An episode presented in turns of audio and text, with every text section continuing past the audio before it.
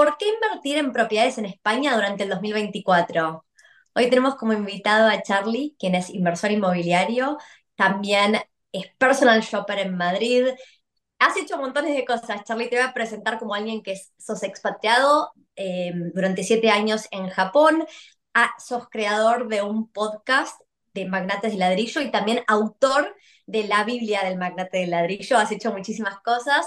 Te sumas hoy al podcast de Wealthy para compartir los 10 motivos principales por los cuales España es un gran mercado inmobiliario para invertir durante el 2024. Así que vamos a estar hablando de retornos, vamos a hablar de la Golden Visa, también vas a mencionar eh, las políticas impositivas que tiene España y si te quedas hasta el final, vamos a entender cuál es la mejor manera de lograr la mayor rentabilidad con las inversiones. Bienvenido, Charlie, ¿cómo andás? Hola, muy bien. Muchas gracias, Tiffy, por invitarme a este pedazo de podcast. Oye, muchísima, me hace mucha, mucha ilusión. Y, haría una aclaración, nada más de empezar. No solamente es bueno invertir en España en 2024, yo diría que todos los años, porque siempre digo que el real estate es para no dejarlo. No es que haya buenos o malos periodos, sino hay buenos o malos inversores. Perfecto, me encantó esa aclaración y o sea, vamos a hacer un countdown del 10 al 1, así que sin dar vueltas vamos a arrancar con el motivo número 10.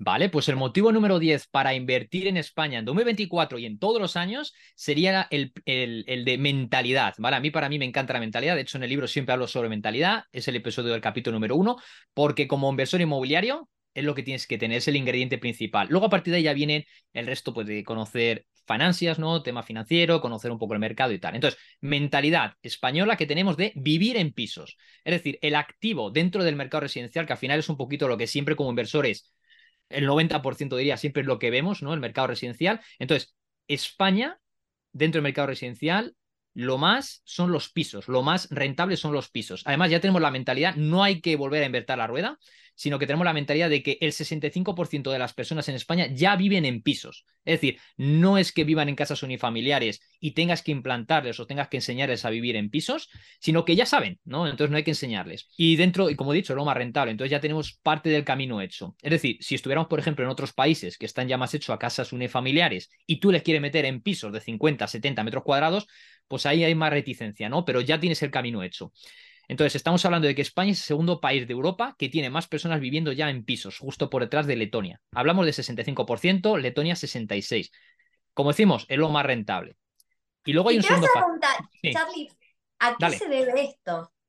Pues yo creo que viene un poquito dentro desde, desde, la transición, es decir, cuando estábamos dentro de la dictadura de Franco, sí que se impulsó, no es que la apoye, pero sí que es cierto que hizo una cosa muy buena y fue el hecho de promover la clase propietaria, la clase media, y que luego esa clase media pues sean propietarios. Entonces, España, además, también es el país más propietario de Europa, detrás de los países antiguos de, eh, que estaban dentro del paraguas de la URSS, ¿no? de la Unión Soviética, pues hablamos de Bulgaria, también estaba Rumanía como comunista. ¿no? Todos esos países, como muchas veces regalaron los pisos, tienen un índice de propietarios del 90-95%. España, estamos ahora mismo en el 77, una cosa así, ¿vale? Pero está habiendo una inversión y ahora, ahora, ahora te cuento. Entonces, en España hay mucho propietario, fruto de esa expansión de, de, la clase media, pues teníamos al padre familia que era capaz de comprar el piso, comprar un coche, un SA 600 y luego además pues, dar estudios a sus hijos, vacaciones, etcétera, ¿no? Hoy en día es un poco más difícil, ¿no? La clase media está pasando a ser clase más, más baja y no se puede permitir todas esta, estas cosas, ¿no? Pero entonces ahora, ¿qué sucede? Está habiendo una inversión, vamos hacia el modelo europeo, que es más de vivir en alquiler. Es decir, los jóvenes de hoy en día, porque no se pueden, por dos razones. Una, porque es más difícil permitirse la compra de un piso. Y dos, pues porque tienen que tener esa flexibilidad de decir, oye, ahora mismo estoy trabajando en Madrid, ahora me voy a ir a Barcelona, ahora a los dos años me voy a Valencia. Entonces, no quieren atarse a un lugar, a un solo lugar. Claro, como inversores, lo ideal sería, tú inviertes en un sitio, obtienes tu cash flow, tu revalorización, y luego tú te vas a alquilar a otro. Pero la gente no tiene esa mentalidad. Entonces, tenemos esa buena, ese, esa buena noticia y es, la gente está acostumbrada a vivir en pisos, no hay que enseñarles. La segunda es la modalidad de vivir en, alquiler, que ahora en Europa, por ejemplo, tenemos Alemania, Austria, que los propietarios y los más o menos es propietarios un cuarenta y tantos y, y, en alquiler otro cuarenta y tantos. Están un poquito más, más, eh, más equilibrado. Y en España vamos hacia ese modelo. No creo que tanto, como digo, estamos un 75-25, pero, pero vamos hacia ello. Claro, perfecto. Y, o sea, lo que estamos viendo a nivel global, ¿no? Como que cada vez sí, pareciera que la mayoría de los países van teniendo en ese porcentaje de propietarios, van bajando en el tiempo y cada vez más gente alquiler. A la gente joven cada vez le cuesta más sumar el dinero para pagar por una propiedad mm. para poder entrar al lo mercado. has dicho. Y también la movilidad que vos mencionaste, ¿no? El- la nueva generación y vos y yo pertenecemos a una generación de expatriados también, ¿no? Entonces la mm, flexibilidad es es súper importante. Total. Sí, sí, tú lo has dicho. Muy bien explicado, muy resumido. Sí. Perfecto. Ahora vamos con el motivo número 9 entonces. Venga, vamos para allá. Pues mira, el siguiente sería el hecho de la mentalidad que hay en España del apalancamiento financiero. A ver, aquí hay dos razones, ¿no? A ver, si tú eres ya español, pues lo tienes mucho más sencillo porque probablemente pues vivas en España, pues tengas tu, tu tracking de vida laboral, ¿no? Tu hoja de vida laboral, pues tengas tu experiencia en España. Entonces los bancos puedan ver mucho más rápido eh, pues eh, has trabajado tres años en esta empresa, has trabajado otros dos en aquella, pues ya pueden ver, oye, esta es una persona solvente, ¿no? ¿Qué sucede? Bueno, si eres extranjero lo tienes un poquito más difícil, ¿no? Si quieres apalancamiento. Pero no vamos un poquito ahora más por, la persona más española, más europea, que lo tiene más sencillo, pues por, por, por razones más que obvias, ¿no?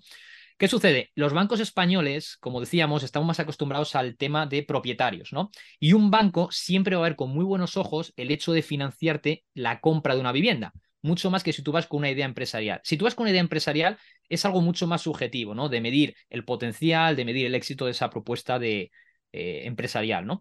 Entonces van a ser mucho más reticentes a la hora de darte un préstamo. Primero, pues por la falta de, valorar, ¿no? De que eso tiene, tiene o no tiene potencial. Pero una vivienda, si tú tienes simplemente una tasación, bueno, bueno, bien lo compres como pues para alquiler, para inversión, o lo compres para ti, ¿no? Para vivir. Pero si hablamos de inversión, porque hoy es un tema de, inversión y en, en bienes inmuebles, ellos ya entienden, si tú dices que lo quieres para invertir, que tú vas a llevar, vas a pagar una cuota de 500 euros, pero lo vas a alquilar en 800 y vas a tener al final, después de gastos, un cash flow de 200, ¿no? Entonces, claro, es una inversión de bajo riesgo y van a tener mucha más predisposición a darte ese dinero para apalancarte y para que vayas escalando, ¿no? Claro, como digo, si es otro tipo de cosa, que quieres comprar un coche, más jodido, ¿no? O tienes que pagar un interés más alto, o una iniciativa empresarial, u otra cosa más difícil, ¿no? Invertir en bolsa. Si tú quieres invertir en bolsa, oye, dame 100.000 euros que voy a invertir en bolsa. Pues lo más probable es que el 99% de los bancos te digan que no, ¿no? A no ser que tengas un buen respaldo por detrás. Pero para comprar una vivienda, pues en el caso de que no pagues, se la van a quedar. Y esa vivienda luego tiene un valor, ¿no?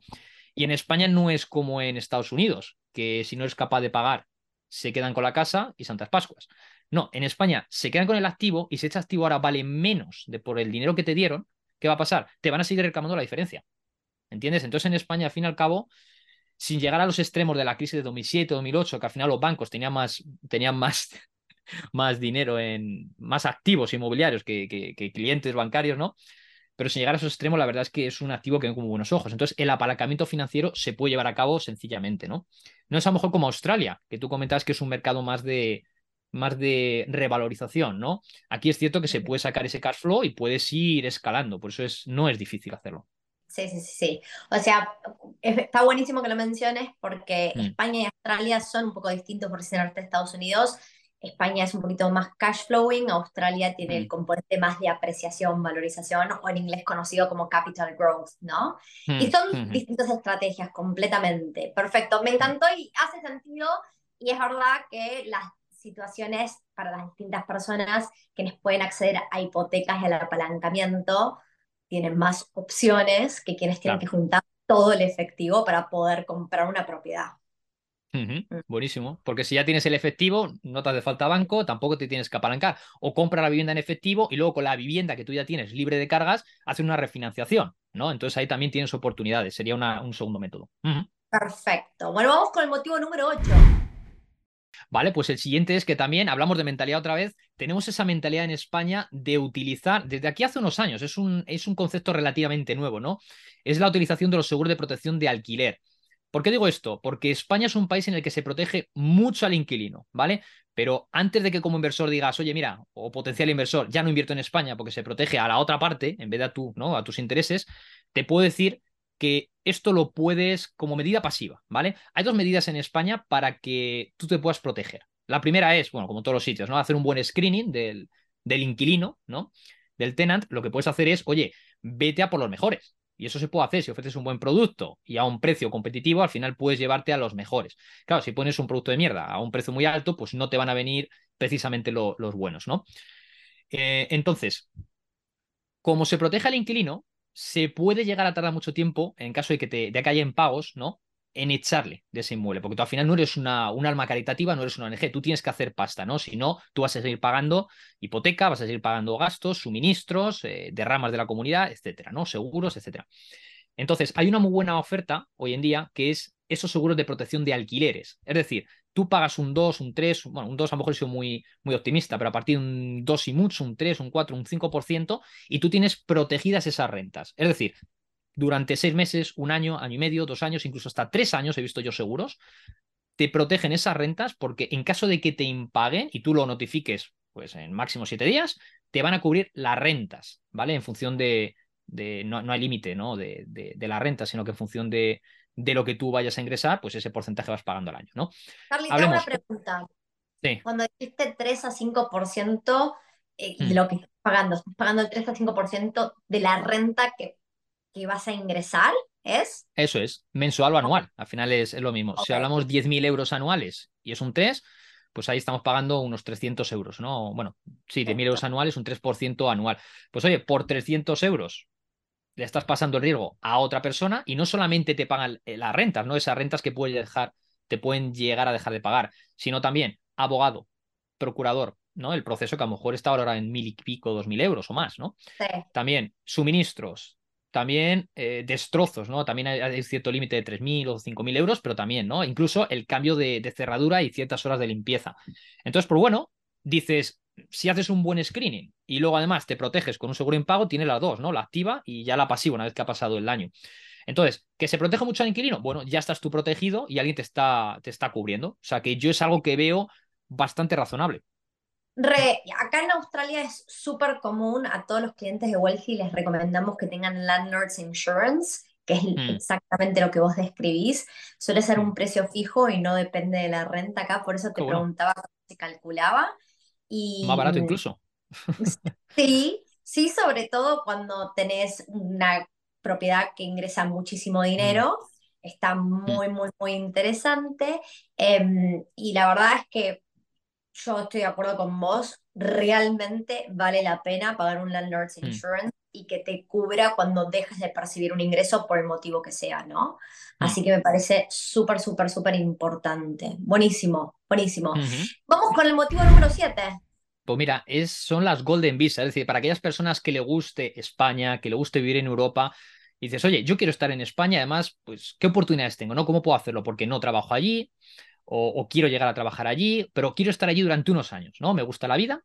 Entonces tienes eh, la oportunidad, que esto es algo que sucede con algunos países en Europa, ¿no? Y España la oportunidad de la Golden Visa, ¿no? La visa dorada. Es decir, tú si haces una inversión inmobiliaria, también hay otras, pero si haces una inversión inmobiliaria de 500.000 euros, puedes estar en España tú tu pareja e incluso tu familia, es decir, si tienes 10 hijos, que los 10 son menores y los 10 o lo están estudiando y o dependen económicamente de ti, ¿vale? Te los puedes llevar a toda la familia a vivir a España. Lo único que tienes que hacer es una inversión inmobiliaria de 500.000 euros, que no solamente puede ser un inmueble, es decir, a lo mejor dices, yo quiero invertir en plazas de garaje de 5.000 euros, pues te metes en 100 plazas de garaje, ¿vale?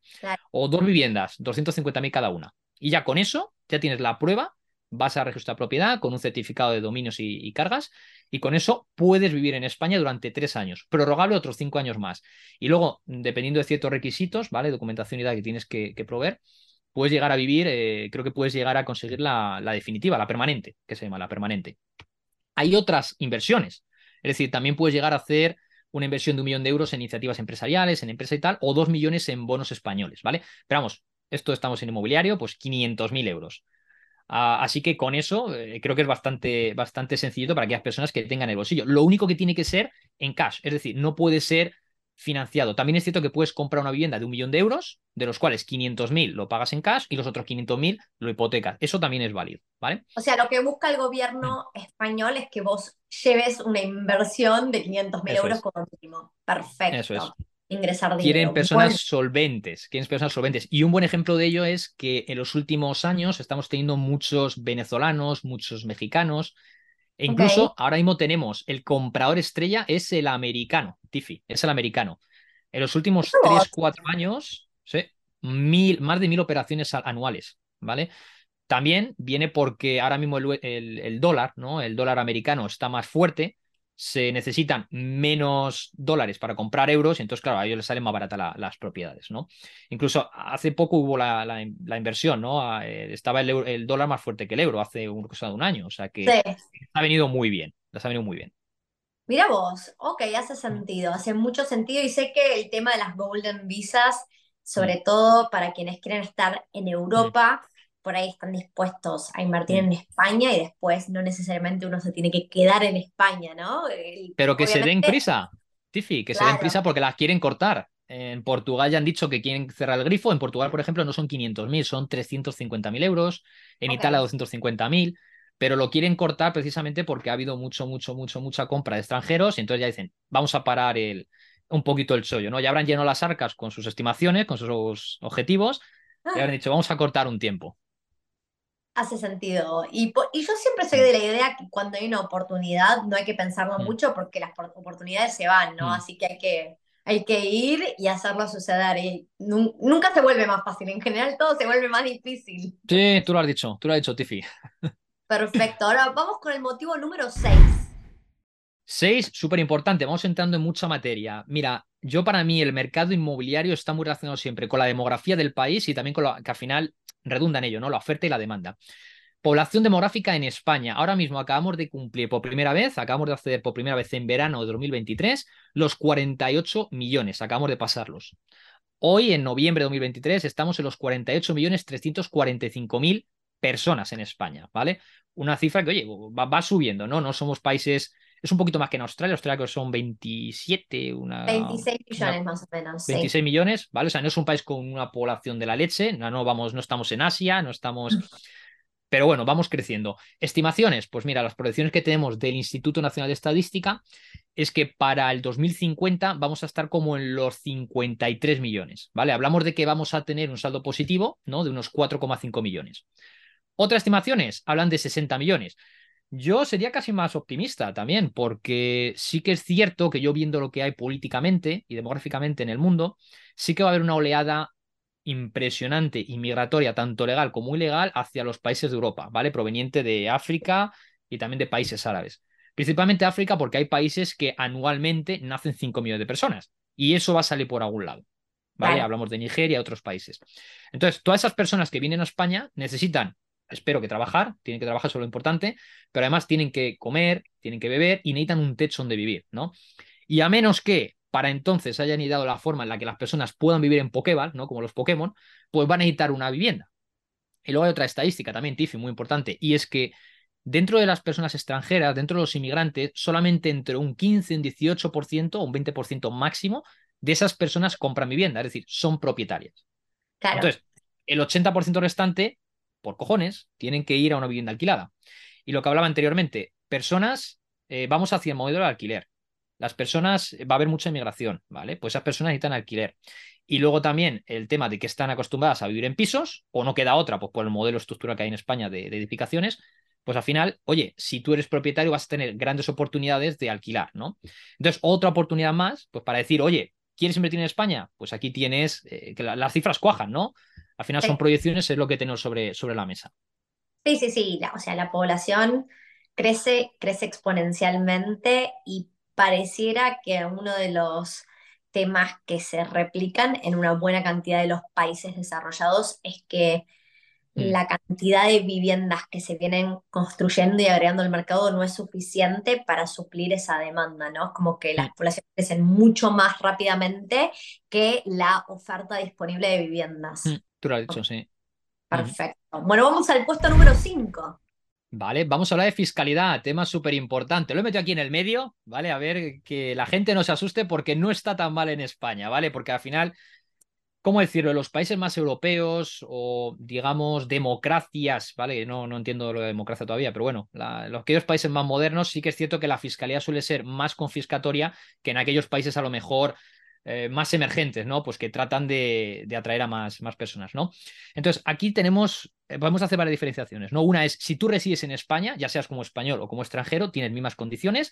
Si resides dentro de la comunidad, europea, dentro de la Unión Europea, ¿vale? pero no en España. Y luego, si ya estás fuera totalmente de la Unión Europea, que estás en Estados Unidos, en China, en Australia o en Japón, ¿vale? Si estás en España, pues la verdad que la fiscalía es muy positiva. Es decir, tú si tienes una vivienda en alquiler, tienes varias reducciones y bonificaciones.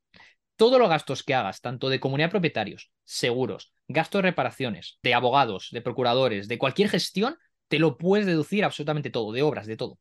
Luego además tienes un 3%, es decir, eh, lo que es la amortización del movilizado. ¿Vale? En España se entiende que una vivienda, su vida útil es de 33 años, 33, 34 años.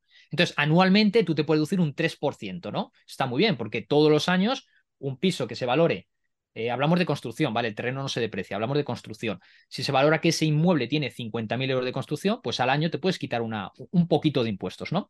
Y luego tenemos, y esta es la, la panacea del inmobiliario a largo plazo, ¿vale? No habitacional, no turístico, hablamos de a largo plazo, pues tenemos la bonificación del 60%, ¿vale? Que sí que es cierto que va a cambiar a partir del año que viene, lo van a cambiar un poquito, con carácter general un 60%, es decir, ingresos 10.000 euros, quitas 1.000 euros de gastos, luego le quitas el amortizado y luego ya después de eso, la base imponible para pagar impuestos, quita el 60%.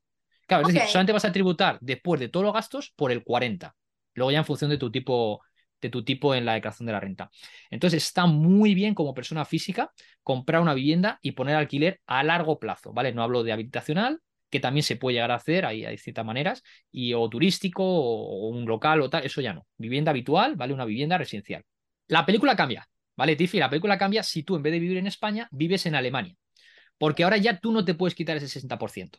Ya no te lo puedes quitar. Te puedes quitar los gastos, te puedes quitar la amortización, pero el 60% no puedes. ¿vale? Eh, ¿Qué pasa? Vas a pagar el doble de impuestos. Si por un piso pagabas 500 euros al año, vas a pagar 1000. Bueno, pues sabes que vas a ganar un poquito menos, pero aún así sigue siendo rentable. Ahora, la película cambia mucho si tú ya eres expatriado, ¿vale? Seas español, seas extranjero, pero tú estás. Bueno, y no te he dicho, en Europa es un 19%, ¿vale? O sea, al final, después de todo eso, es un 19% sobre el neto, que está muy bien. Okay. Extracomunitario, estás en Estados Unidos, en Australia, en Japón, tienes que pagar un 24% sobre bruto.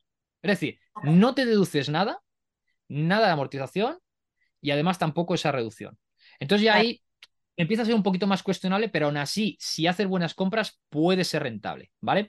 Sí que es cierto que esto es algo que se está reclamando ante la, la, eh, la Comisión Europea, ¿vale? Tenemos ciertos abogados en España que están haciendo mucho ruido y lo están recurriendo porque ya se ha demostrado que es algo discriminatorio, ¿no? Porque tú por tener una propiedad y estar en otro país es súper discriminatorio. ¿vale? Entonces ya se está recurriendo y yo confío en que esto es algo como otras muchas cosas que han pasado, como el modelo 720, otras cosas, que se va a poder eh, rebatir y luego tú vas a poder reclamar toda esta renta de estos últimos años, seguro. Ah, bueno, seguro, no hay nada seguro, pero tengo altas expectativas en esto, ¿vale? Ojalá, quiero estar atenta, mm. porque eso me parece que hace una diferencia muy significativa para quienes no están residiendo en España o en Europa mm. y, sí, como si uno puede deducir todos los gastos y las expensas, hace una diferencia mm. considerable. Mm. Sí, pero y te digo algo más, antes de pasar al siguiente punto, Tiffy. Sí que es cierto que el 60% te decía que va a haber cambios, ¿no? A partir del 2024, con la ley de vivienda que han puesto en España este año, lo quieren pasar con carácter general al 50%. Es decir, esa última al 60%. Bueno, es un poquito más, pues al final es el, 20, el 19% de ese 10%. Entonces al final es un 2% más, ¿vale? Pero, pero aún así sigue siendo una, una panacea, como digo. Pero si tú alquilas a, personas de entre 18 y 35 años, pasaría de 60 a 70. O sea, ya no baja, subiría.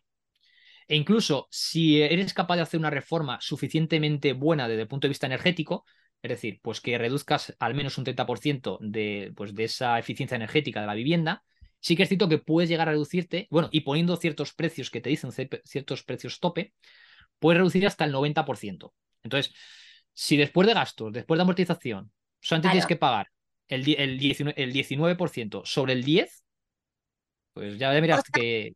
El gobierno está incentivando que los inversores quieran, por un lado, introducir eficiencias energéticas en las propiedades y por mm. otro lado, ayudar a quienes son la generación más joven que está buscando... Eso parece. Ok, perfecto. Eso parece. Veremos a ver luego la práctica, pero en principio mm, eso es la, única de las cosas que digo bien aparte de esta, de esta ley vivienda, pero como digo, se protege mucho más al inquilino. Sí que es cierto que esa reforma energética tienes que hacerla de cierta manera que, oye, no te suponga al final mucho más gasto que lo que luego vas a percibir por esa reducción, ¿no? Pero bueno, al final es ponerlo sobre un Excel, ponerlo sobre papel y ver si te compensa o no te compensa. Claro, claro, sí, sí, sí, totalmente. Ok, perfecto, buenísimo. Ok, bueno, ojalá que veamos que los impuestos se muevan en el, en el camino correcto, ¿no? Para quienes están en el exterior, buenísimo. Te prometo que esta pausa dura menos de un minuto. Este episodio te lo trae la TAM, proud sponsor de Wealthy. Tanto la TAM como Wealthy buscan conectar a la comunidad latinoamericana. Personalmente, yo elijo viajar por la TAM cada vez que vuelvo de visita a mi país. A partir de septiembre del 2023 van a haber más vuelos disponibles conectando Australia con Latinoamérica. Además de volar desde Sydney a Santiago de Chile, ahora se suma la ruta Melbourne a Santiago de Chile. Si estás pensando en viajar, no te olvides de consultar las ofertas vigentes de la TAM. Ahora sí, seguimos con el episodio de hoy. Charlie, entonces, ¿cuál es el motivo número 4? Vale, pues estábamos hablando anteriormente eh, de que es importantísimo la población, la demografía, ¿no? Y a partir de ahí viene el tema de la oferta y la demanda, tanto de compra-venta como de alquiler, ¿no? Pues mira, esto ya lo has puntualizado tú al principio, lo has hecho muy bien, ¿no? Tenemos una tendencia en todos los países de que hay cada vez menos oferta en todos los países, ¿no? Entonces, ¿qué pasa? Al haber menos oferta y al haber cada vez más demanda, una demanda pujante, los precios de los alquileres incrementan, ¿no? Y por eso tenemos ese tema de que es imposible alquilar y es imposible comprar, ¿no? Es tan difícil para las nuevas generaciones. ¿Qué sucede? Que hoy en España tú publicas algo, si está a precio de mercado y es un inmueble que está decente, se alquila. Es decir, tienes una de llamadas, 30, 40, 50 llamadas. O sea, la gente ya te viene con la documentación. O sea, es una cosa increíble, ¿vale? Es increíble. O sea, muy sencillo, la verdad, alquilar. O sea, ya no es el miedo de decir, lo voy a comprar y luego no se alquila. No, se va a alquilar. Si es un inmueble que hay demás, se va a alquilar, ¿vale? Por supuesto, si te vas a un pueblo donde hay 50 habitantes, a lo mejor es más difícil, pero en una ciudad medianamente que haya 10.000, 20.000 habitantes, te puedo asegurar que, imagínate Madrid, Barcelona o Valencia, o sea, no hay problema, ¿vale? Y entonces en esa oferta-demanda creo que es muy importante hablar sobre esa, esa revalorización que tanto te gusta, Tiffy, ¿no? Pues fíjate, te comento, solamente los últimos 12 meses en, pues en Baleares y en Canarias, estamos hablando de islas, ¿vale? Pero es, representativo para que veas ese tema de la, de la escasez, escasez de la oferta, ¿no? hablamos de un 13 a un 15% de revalorización en Canarias y Baleares, solamente en un año. Hablamos del precio de, de compraventa. Pero espera que más, porque los alquileres solamente, mira, tengo aquí algún dato, en Baleares un 20%. Fíjate, compraventas un 15% en, en Baleares, ¿no? De, compraventa, y los alquileres un 20%. Es decir, los alquileres van por encima, ¿no? De, la, de las compraventas pero más, subida del alquiler, Comunidad Valenciana un 16% y en Cataluña un 14%, solamente en un año. Si vamos viendo, el año anterior también hubo, otro, tanto y tal. Entonces, los precios de alquiler están imposibles. Esto hablamos de, alquiler a largo plazo, ¿no? El tradicional. Pero tenemos más, Tiffy, porque en el, luego lo comentaré más, más en detalle la siguiente razón, ¿no? Pero sí que es cierto que también tenemos los inmuebles de turísticos, ¿no? Entonces, la demanda turística también es brutal. España, pues ya no sé cuántos años consecutivos, estamos siempre por detrás de Francia en atracción de esa demanda turística, ¿no? Tenemos muchísimos turistas, somos el segundo país del mundo con más turistas. Francia está a los 75 millones en 2022, España a los 71,6, o sea, estamos ahí que casi que los cogemos, pero todavía no los cogemos. Además, España es el país con más playas de bandera azul del mundo. Tenemos una oferta, lo comentaré en más detalle, pero tenemos una oferta de monumentos, eh, de patrimonio de la UNESCO, de gastronomía, de diversidad cultural, de todo, de la, leche. Entonces, claro, al final tenemos mucho turismo. Y esa gente, pues viene bien a hoteles o bien a viviendas turísticas a través de Airbnb. Entonces, claro, también hay un buen mercado de, Airbnb. Sí que es cierto que viendo datos en España, sí que es cierto que solamente el 15-20% de, de esos turistas, eh, perdón, de esos propietarios que hacen inversión a través de Airbnb, ¿no? Que ponen Airbnb, solamente eh, pues les es súper, súper rentable, ¿no? Que obtienen renta de más de 20 o 30 mil euros al año. Pero bueno, es rentable, ¿vale? Es suficientemente rentable. Ya digo, hay muchísima demanda. Y luego tenemos la habitacional. Es decir, tú compras un piso, tiene cinco habitaciones y lo pones por habitaciones, bien para trabajadores o bien para estudiantes. España, qué buena demanda o qué grandiosa demanda tenemos. Pues tenemos 50.000 estudiantes anuales. España es el destino preferido para los estudiantes europeos, para los Erasmus. Claro, hablamos de 50.000 estudiantes anuales y eso, joder, es una demanda. Entonces tenemos el turismo, tenemos el habitacional y luego tenemos la demanda por el tema de alquiler tradicional. Entonces, la demanda la tenemos ahí y tenemos muy escasa oferta que se ha incluso reducido más por la incertidumbre esa que hablamos de proteger al inquilino. Claro. O sea, en este momento, cuando estábamos hablando del punto número 4, hablaste de que la demanda supera ampliamente la oferta. Después fuiste un poco a hablar al punto número 3 que nos adelantamos, que es la revalorización de los inmuebles, ¿verdad? O sea, ¿cómo, ¿cómo, vienen evolucionando los, los, valores de las propiedades en, en España? Te digo, ya hablamos de punto 3, ¿no? Dale. Revalorización de los inmuebles. Pues esta es la tercera razón para invertir en España. Es decir, no solamente puedes sacar ese, ese, ese porcentaje de rentabilidad, ¿vale? Que hablamos de, eh, lo hablaremos después, ¿no? En tema rentabilidad, pero no solamente cash flow, sino también revalorización de inmuebles.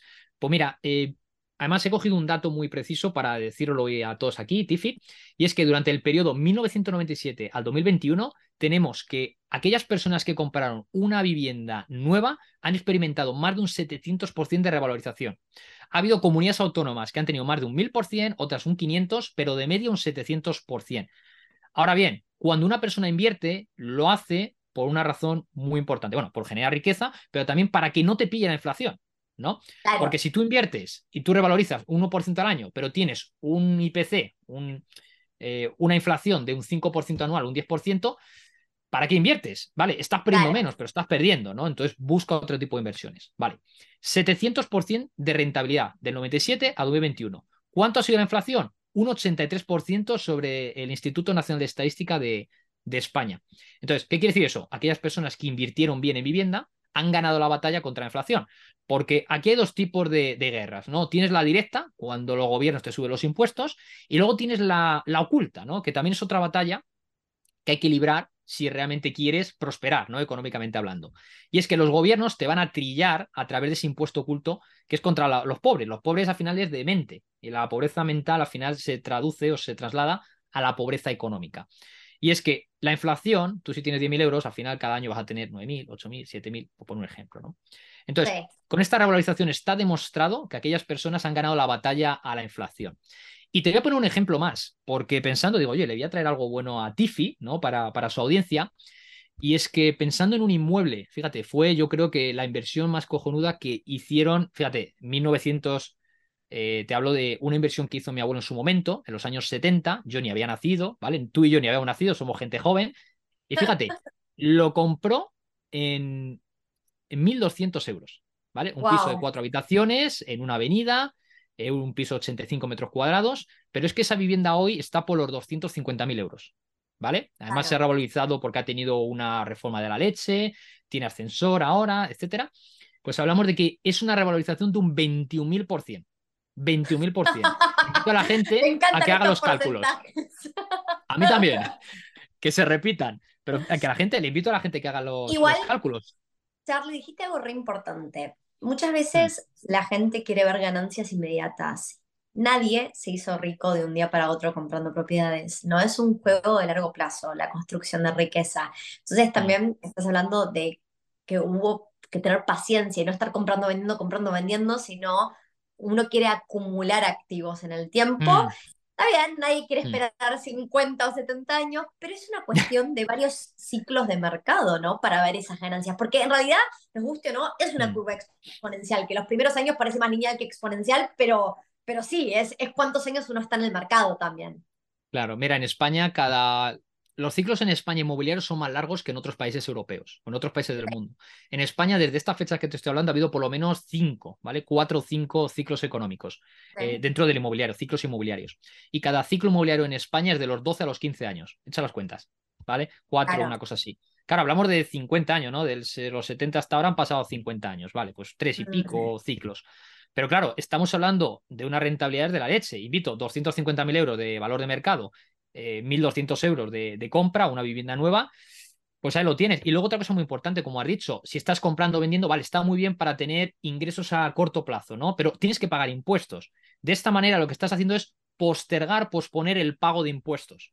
¿Entiendes? Entonces, pues tú imagínate ahora vender esa propiedad, esa ganancia patrimonial de 250.000 menos 1.200, se lo come Hacienda, se lo come la tax office, ¿no? Mm. Sí, la idea es acumular y no vender. Esa es justamente la idea, pero la idea es no pagar impuestos también, ¿no? Eh, ok, perfecto. Sí, o sea, si a uno le corresponde pagar impuestos, está bien, pero cuanto más compro, vendo, si estoy haciendo muchas transacciones, más impuestos pagos. Esa es lo que la gente a veces no se da cuenta. Y pica. Ok. Revalorización. Me, me, encantaron estos números. Entonces, ahora sí vamos a pasar al impuesto número dos. ¿De qué vamos a hablar?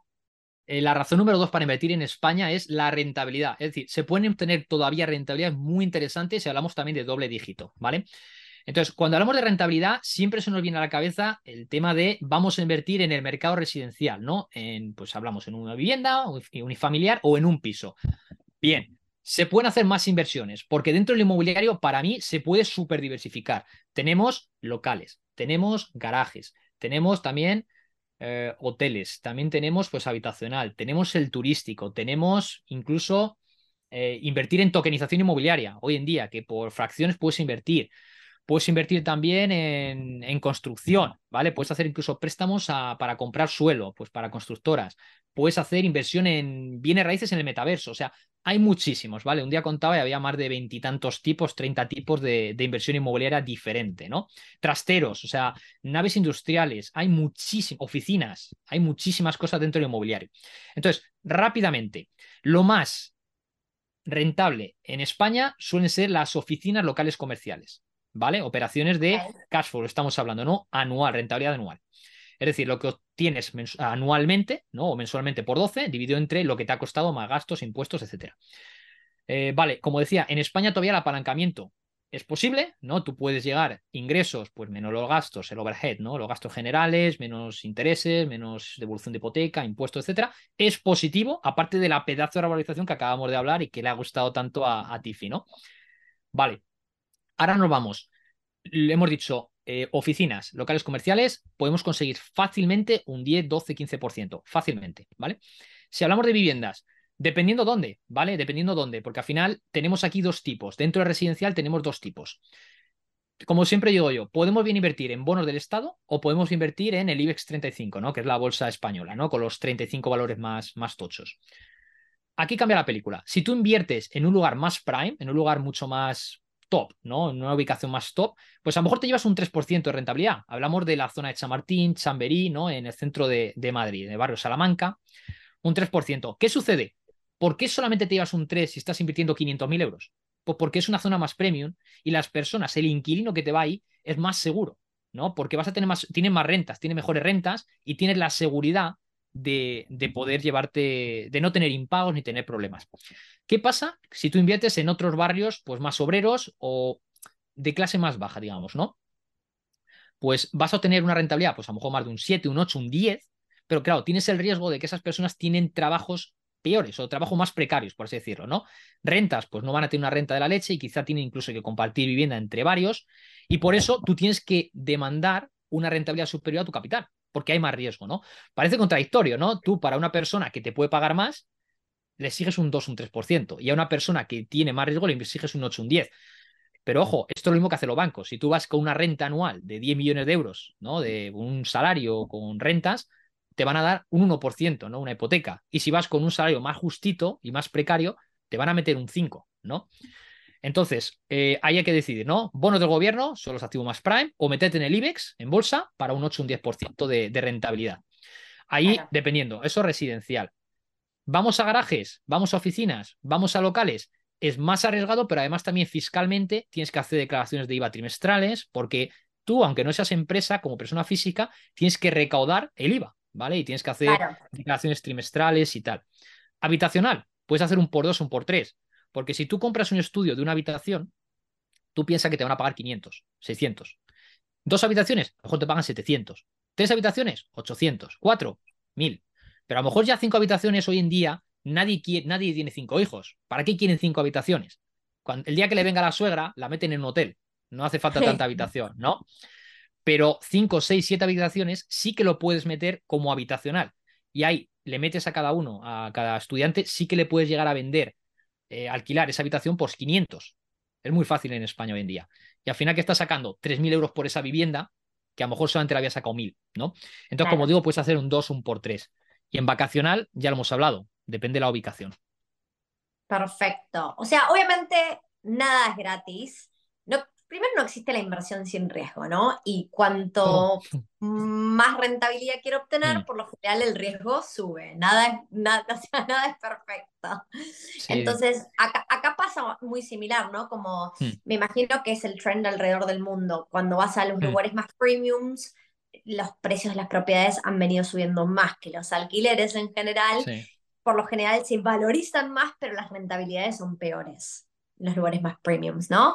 Y es mm, eso, es, es, uno tiene una menor rentabilidad, pero tenés más tranquilidad, gente que recibe ingresos altos con mejores chances de pagar en tiempo y forma, que por lo mm. general cuida más de tu, de tu propiedad, ¿no? Como que tal cual, ok. Sí. O sea, y cuando ya vas por oficinas o garajes o lo que fuera, me imagino que lo que te pasa es que tenés periodos más largos donde la propiedad puede estar sin alquilar, ¿verdad? Total, total, no, no, no, lo, lo has puntualizado muy bien. Porque tú imagínate, normalmente quien utiliza un local comercial en un barrio son pequeños negocios. Cuando vienen mal dadas, la economía viene mal dada, ¿no? Hay una crisis o una recesión, ¿qué sucede? Son los primeros en sufrir las consecuencias, ¿no? Una empresa con más músculo financiero puede resistir mejor una, una, una crisis. Estos negocios se van a garete y luego hasta que se recupera la confianza, esos locales, esas oficinas pueden estar mucho tiempo sin alquilar, ¿no? A ver, una oficina normalmente suelen ser empresas más grandes, ¿no? Más sí, medianas grandes. Pero, pero sí, ¿y luego qué sucede? Pues que un local te puede estar años sin rentabilizar. Por eso hay un fenómeno en España que lleva desde la última crisis, que se vio que no se hacía nada con los locales, y es que se están transformando muchos locales comerciales a pie de calle en viviendas. ¿Qué claro, sucede? Eh, los municipios sí que es verdad, los ayuntamientos, pese a que burocráticamente son una mierda, la mayoría, ¿vale? Sí que es cierto que han promovido esa, han promovido esos cambios, ¿no? Esas transformaciones. Sí que es cierto que hay unos requisitos muy específicos que cambian por ayuntamiento. En España tenemos, para que te hagas la idea, 8.600 ayuntamientos, o sea que cada ayuntamiento te pone unas normas diferentes. Hay cosas genéricas, pero hay otras que, cambian. Y, bueno, pero se puede sacar una rentabilidad. Date cuenta que ya no tienes que declarar trimestralmente, ya no tienes que meter IVA, ni recaudarlo, ni declararlo.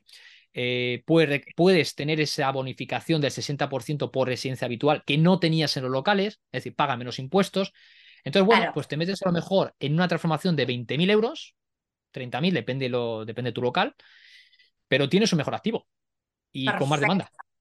Hace Uh -huh. mucho sentido. Bueno, y, bueno, y me imagino que obviamente la pandemia también incentivó mucho a esto de convertir los locales comerciales en viviendas, ¿no? Entre que Mm, teni- durante la pandemia muchos negocios a la calle dejaron de totalmente. existir y la gente necesita, estamos hablando de que hay un faltante de vivienda que hay que solucionar.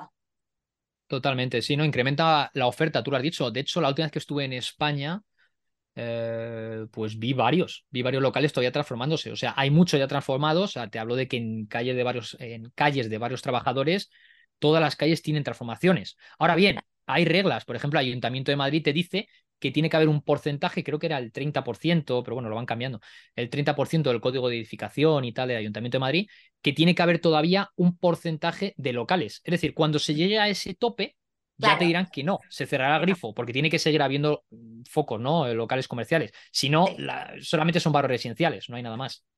totalmente. Bueno, entonces ahora llegamos finalmente al puesto número uno, Chad. Sí, pues mira, eh, ya hemos hablado de rentabilidad, ya hemos hablado de revalorización, hemos hablado de oferta, de demanda, hemos hablado un poquito de mentalidad, de todo, ¿no? Del mercado de España.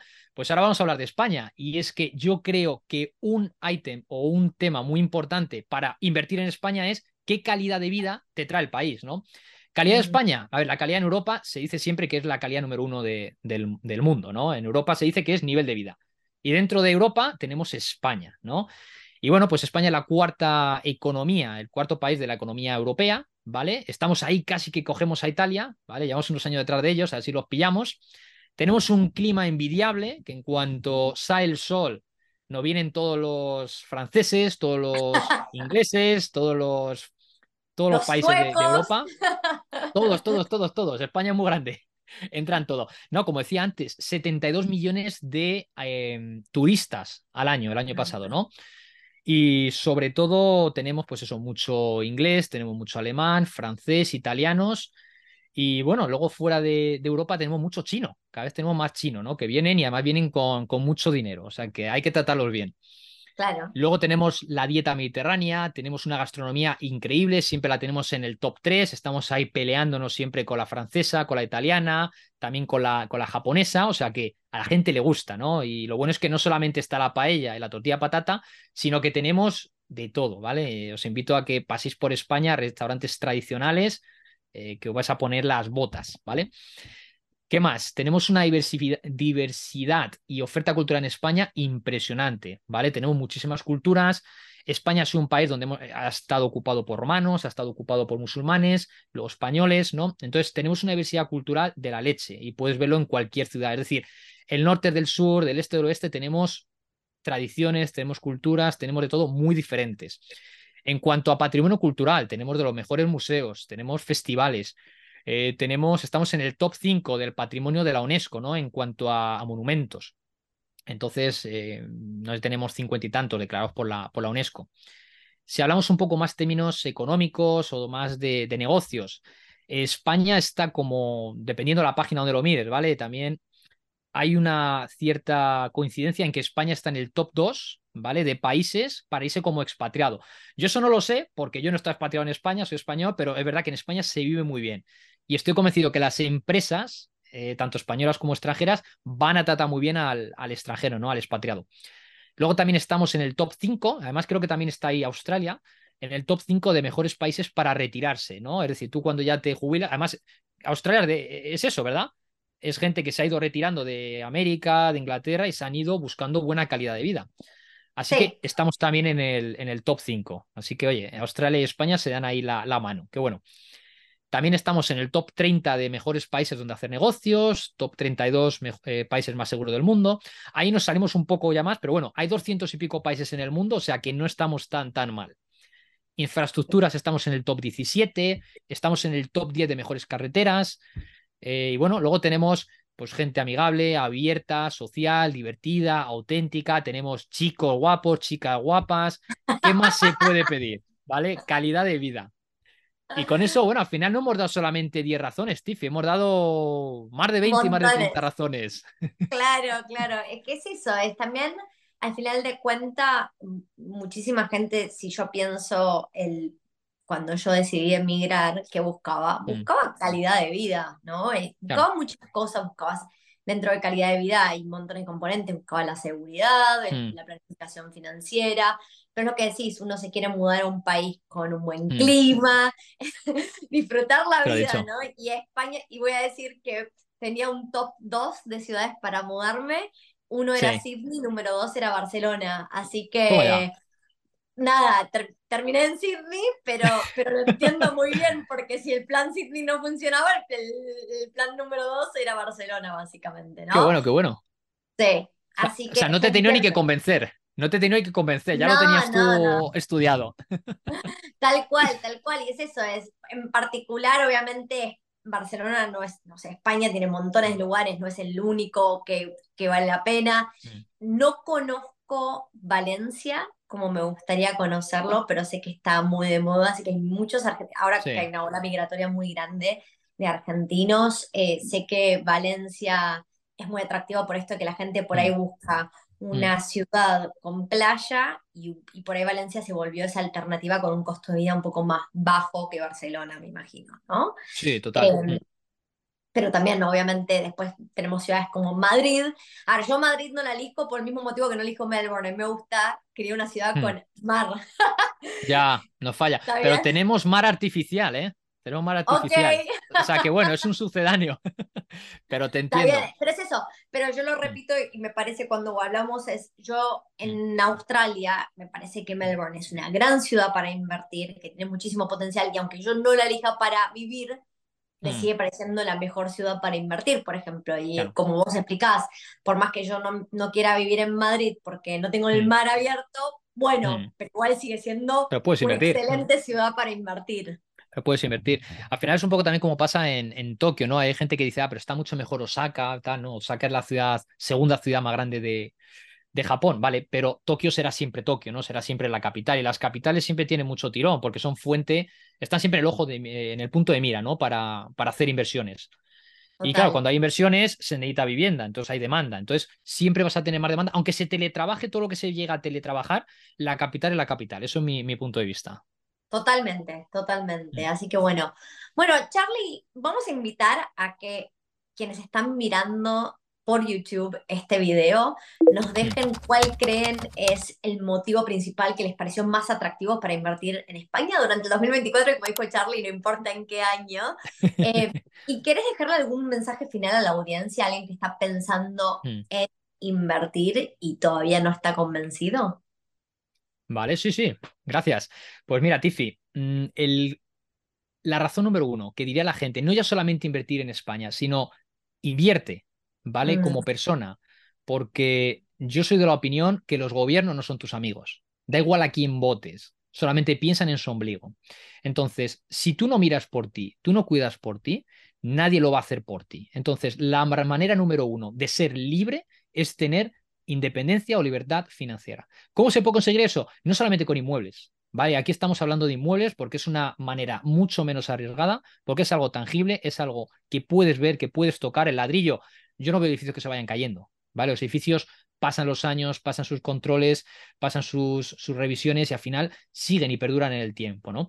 Es una inversión que al final la gente, como he dicho, necesita comer, necesita comer, eh, comer, beber y necesitan eh, vivir en algún sitio, tener un techo. Las Pokémon no veo que se vayan... Claro, no se van a inventar los próximos 50 años las Pokéball, entonces la gente necesita vivienda. Entonces, invierte, ¿vale? Si no te gusta la vivienda, pues estudia en bolsa, estudia otras alternativas, pero no tiene por qué ser en Madrid. Hay muchos sitios muy rentables también, ¿vale? Yo aquí hoy te he traído las razones por las que España es una muy buena alternativa para invertir en ladrillo, pero invierte, porque si no vas a ser un esclavo de lo que te diga papá Estado, ¿vale? Y la inflación va a hacer el resto, porque te van a acribillar, cada vez vas a estar ganando dinero para vas a trabajar ocho horas, pero realmente lo que estás trabajando son seis, porque al final tu, valor, tu poder adquisitivo es de seis horas. Fíjate, trabajas ocho horas cuando tu poder adquisitivo es de seis. Entonces es un poco una vergüenza, estás palmando pasta. Y no hay cosa más importante que tu tiempo, porque si tú inviertes en ladrillo, lo que estás ganando es tiempo, porque ni con todo, siempre repito esto, ni con todo el dinero, inmuebles, acciones o Bitcoin del mundo, vas a comprar un solo, un solo segundo de tiempo. Así que, por lo menos, si con los inmuebles puedes delegar un poco para que, parece un poco cruel, para que alguien termine pagando un poquito tu, tu, vida, pero es así, al final siempre va a haber alguien que no se dé cuenta de cómo funciona el dinero, ¿no? De cómo se mueve el dinero. Y esas son las personas que van a pagar los platos rotos. Entonces, lo que tienes que asegurar es que tú no seas una de ellas. Totalmente. Bueno, Charlie, muchísimas gracias mm. por sumarte al podcast de Wealthy. Me, encantar, me encantó el top 10, el countdown que hicimos. Y vamos a estar, nada, quiero, quiero realmente ver mm. em, qué opinan las personas que están mirando por YouTube, porque obviamente, así como yo te hablaba mucho de la a mí me encanta el cash flow, pero sé que en mi vida como inversora voy a hacer mucho más dinero por la revalorización de los inmuebles y para mí eso es un componente muy importante. Pero hay personas que hay otros componentes que les importan más, así que sí me interesa saber qué opina eh, la audiencia. Bueno, te mando un saludo enorme. Eso es, ¿no? Invito también a todas las personas que pongan en comentarios qué les gusta más, ¿no? Si son más de revalorización como Ticio o más de cash flow y revalorización como, como Charlie. Ponerlo ahí en comentarios, dale movimiento a ver qué opina la gente, ¿no? Pues para ver. Eh, y dependiendo de los países, oye, mira, soy tal de Colombia, me gusta más el tal. Y viendo un poco por nacionalidades, es una, cosa curiosa. Me gusta, me gusta que sumen las nacionalidades, es un re buen punto. Bueno, Charlie, hasta la próxima. Muchas gracias. Chao, Tiffy, chao.